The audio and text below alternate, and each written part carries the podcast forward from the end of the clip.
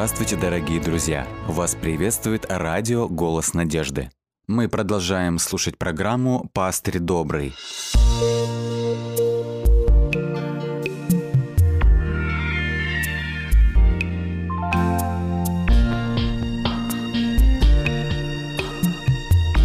Программа «Пастырь добрый». Вначале я хочу обратиться к третьей главе книги «Исход».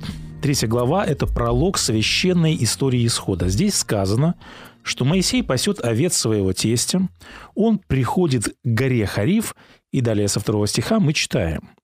«И увидел Моисей, что терновый куст горит огнем, но куст не сгорает. Моисей видит чудо, он удивлен.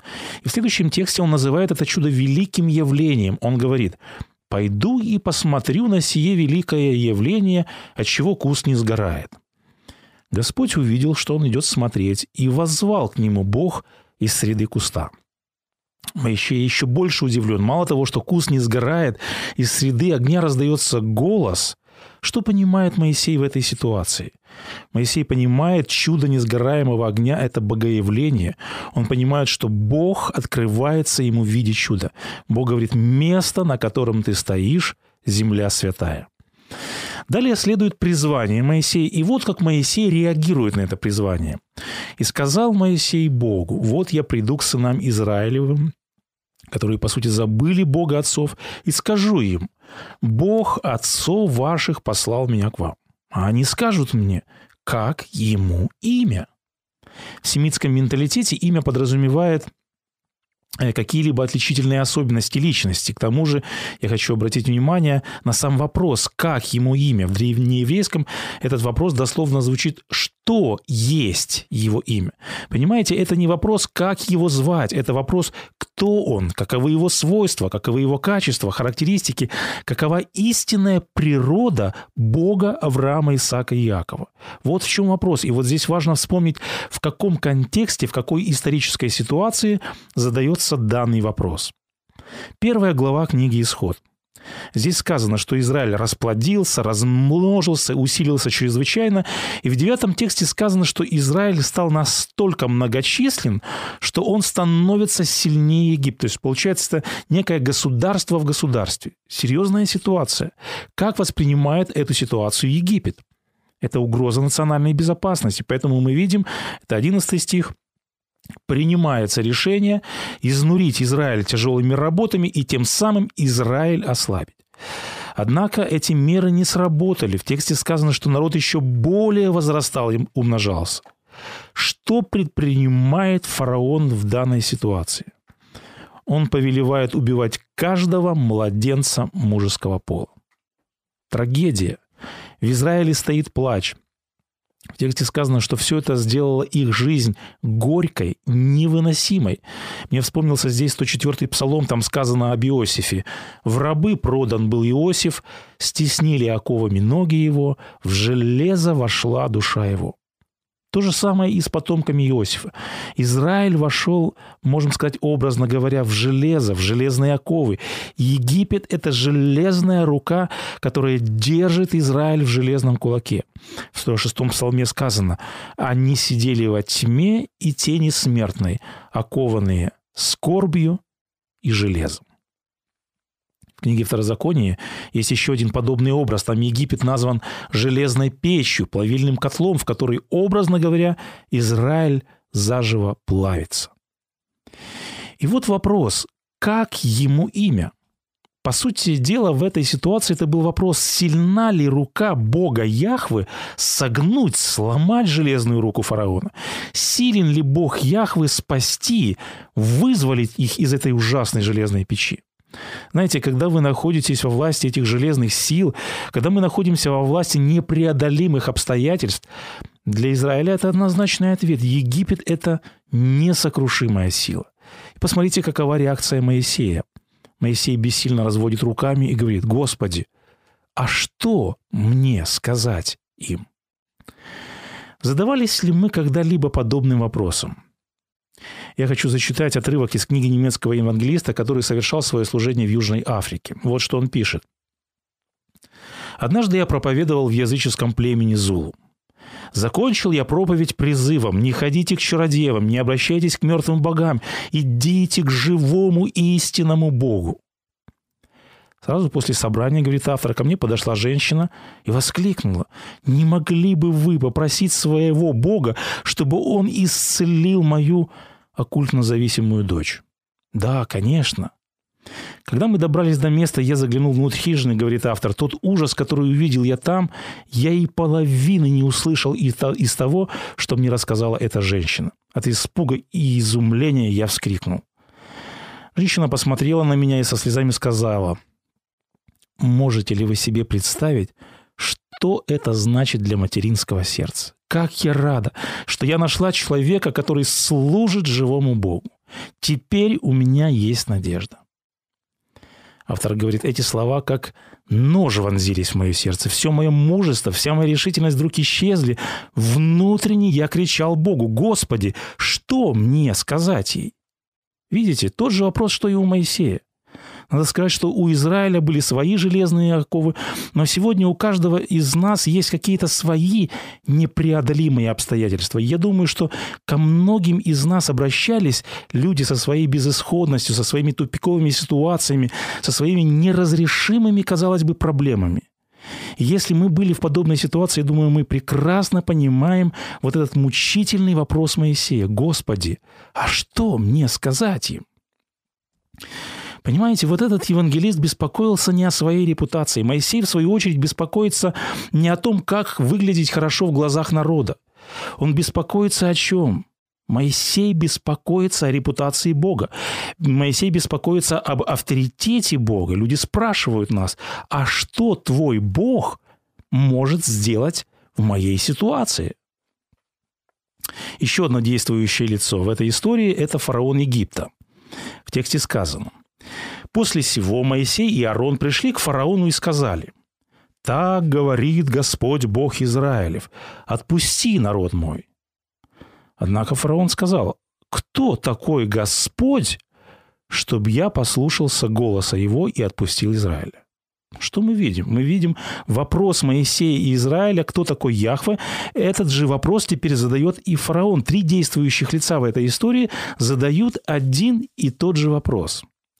Как Господь отвечает на этот вопрос? Как Господь отвечает на этот вызов?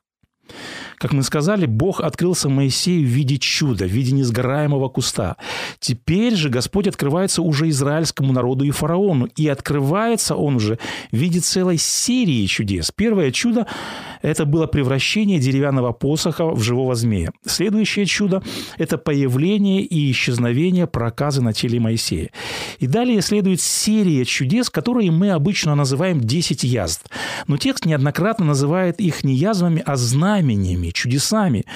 В книге «Исход» в 7 главе, в 3 стихе здесь сказано, Господь говорит, «Явлю множество знамений моих и чудес моих в земле египетской». Когда я читал данный текст, я думал, почему недостаточно Господу было явить всего лишь одно чудо?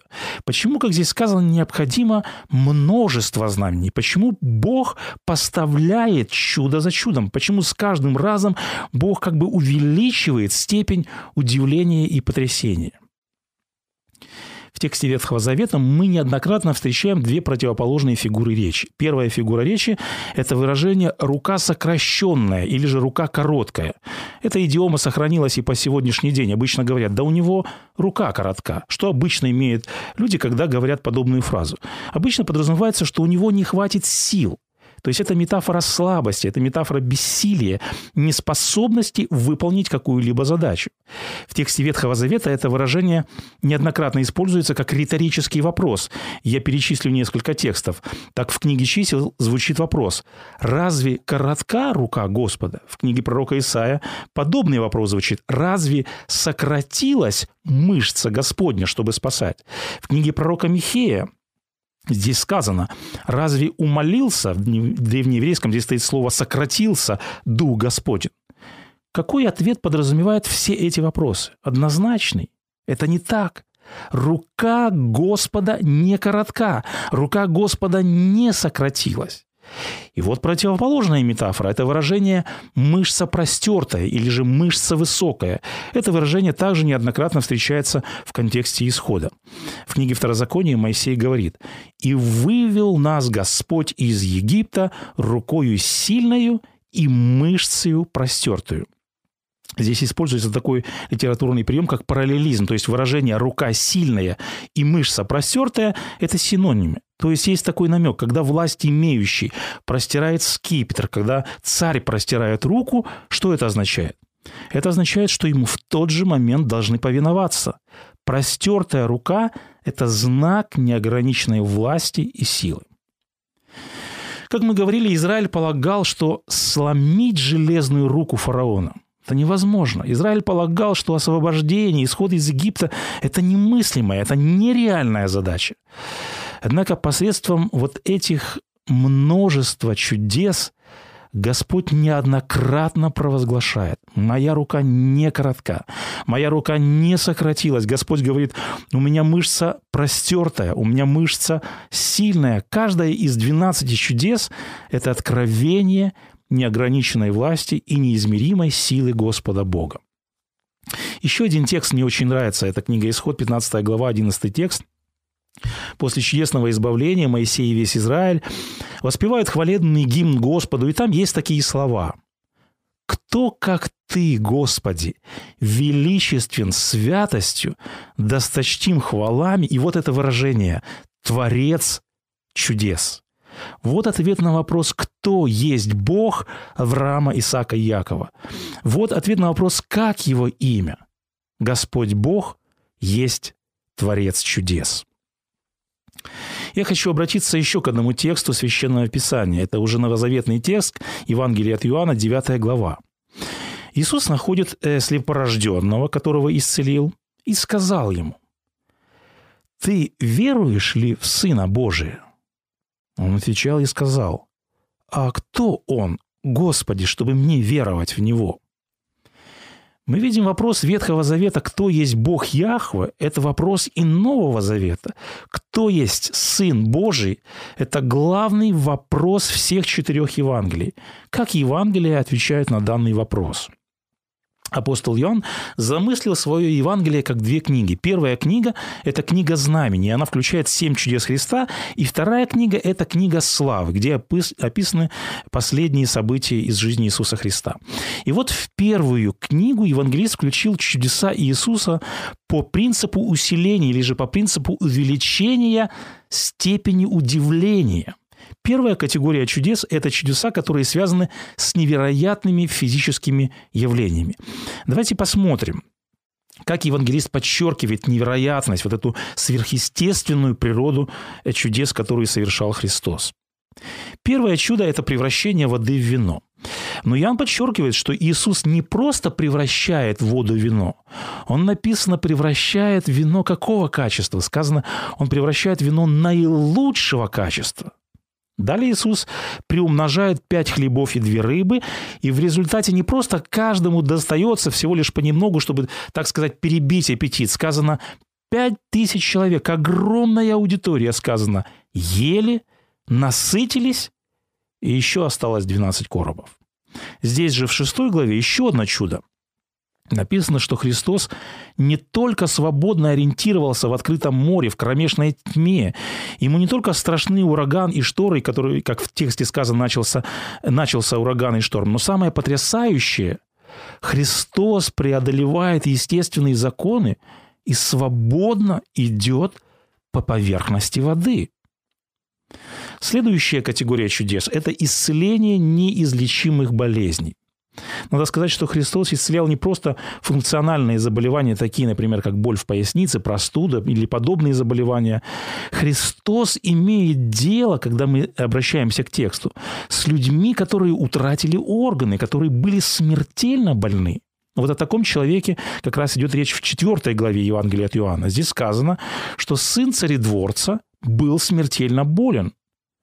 По сути дела, это был приговор для этого человека. Смерть – это был лишь вопрос времени.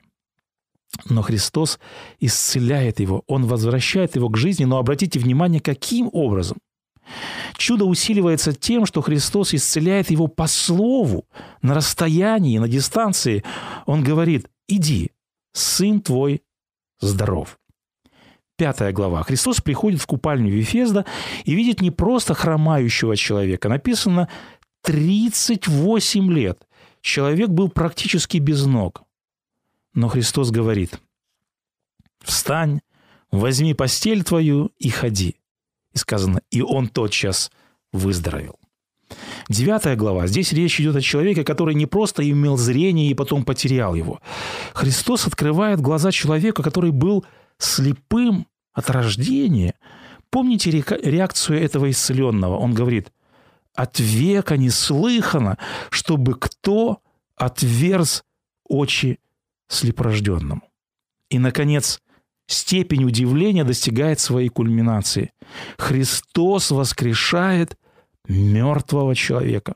Но обратите внимание, э, Христос воскрешает мертвого человека, как подмечает Иоанн, который не просто умер пару минут назад, и может сложиться впечатление, что это была всего лишь клиническая смерть.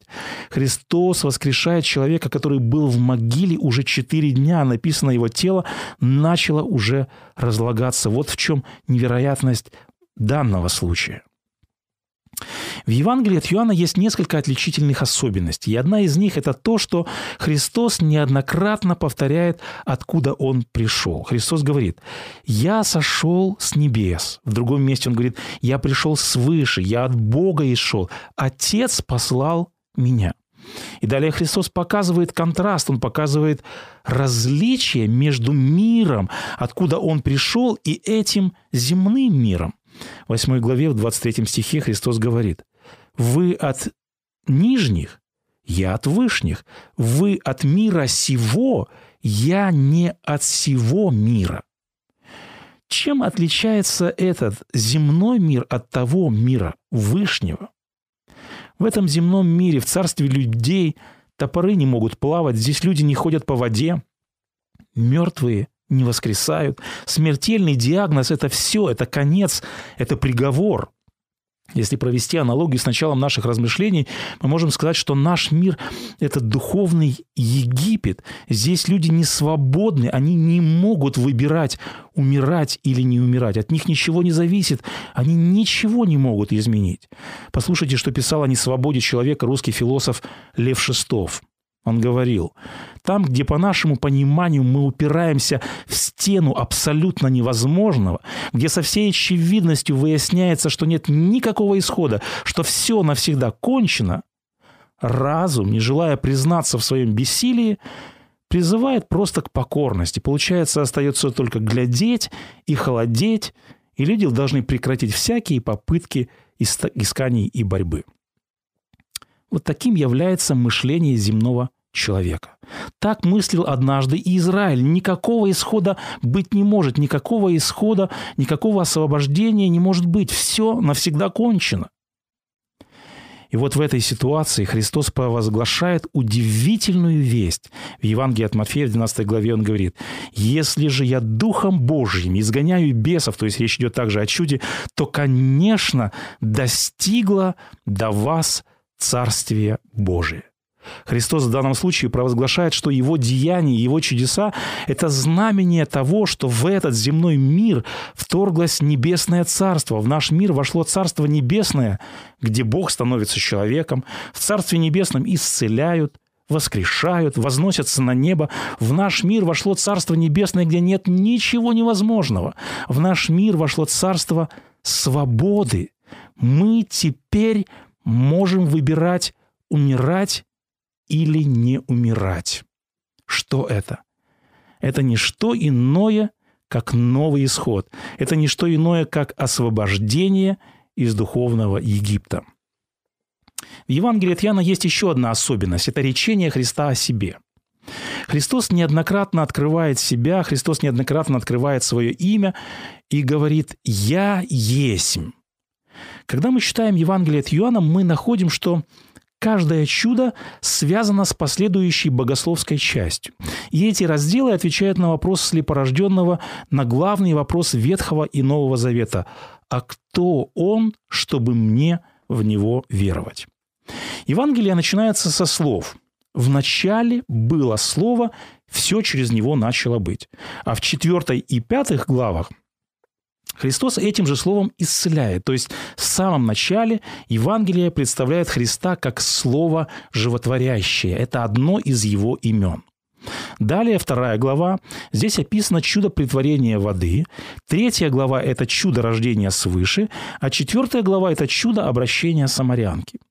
В этом разделе Христос представляется как новое начало. Он есть вода жизни.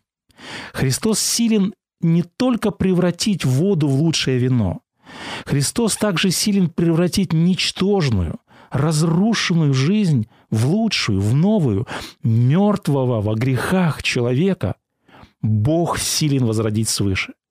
Самое большое чудо, самое яркое знамение силы Бога – это преобразование, это изменение греховного человека – Обычно, когда я слушаю опыты обращения, когда кто-либо рассказывает о том, кем он был и кем он является сегодня, обычно я говорю, Господи, место, на котором я стою, земля святая.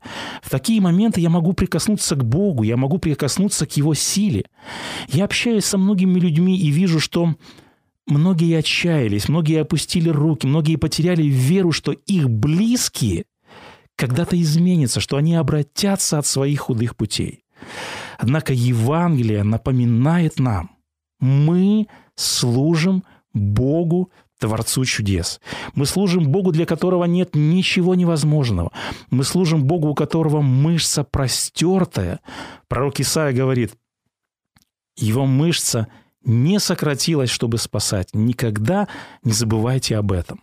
В шестой главе, после насыщения пяти тысяч, Христос провозглашает «Я есмь хлеб жизни». В девятой и десятой главах фарисеи восстают на Христа, и после исцеления слепорожденного Христос провозглашает «Я есть свет миру. Я пришел дать прозрение тем, кто духовно слеп».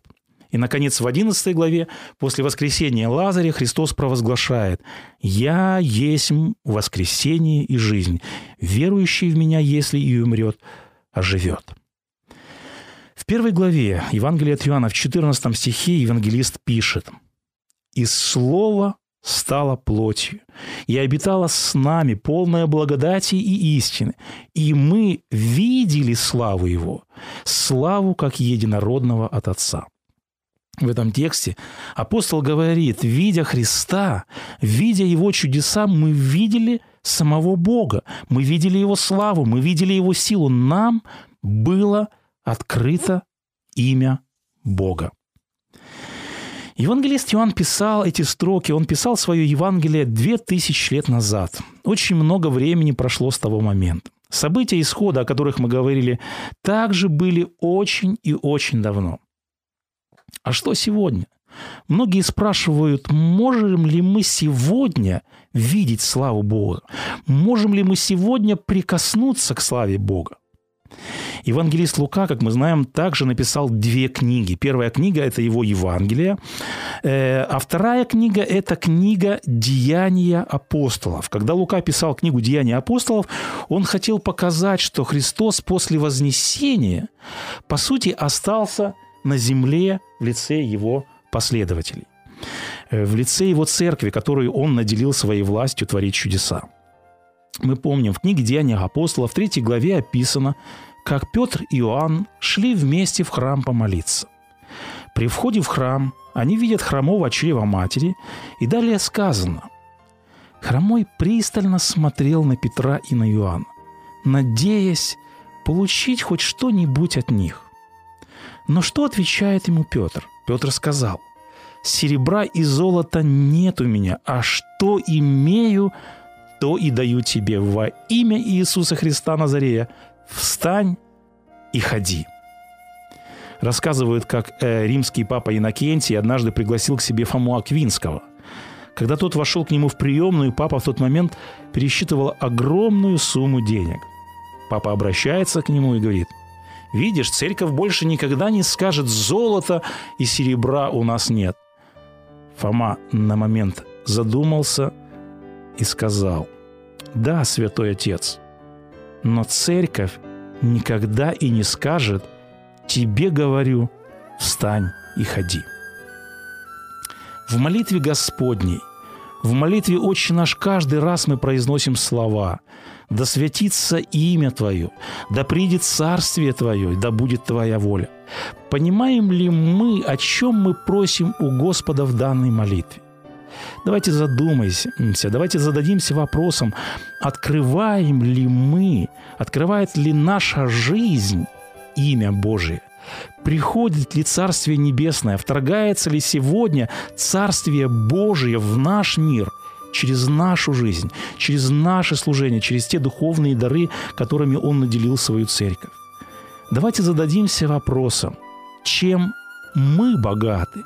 Какими ценностями мы сегодня богаты? Можем ли мы сегодня сказать, золота и серебра у нас нет, но что имею, то и даю. Встань и ходи.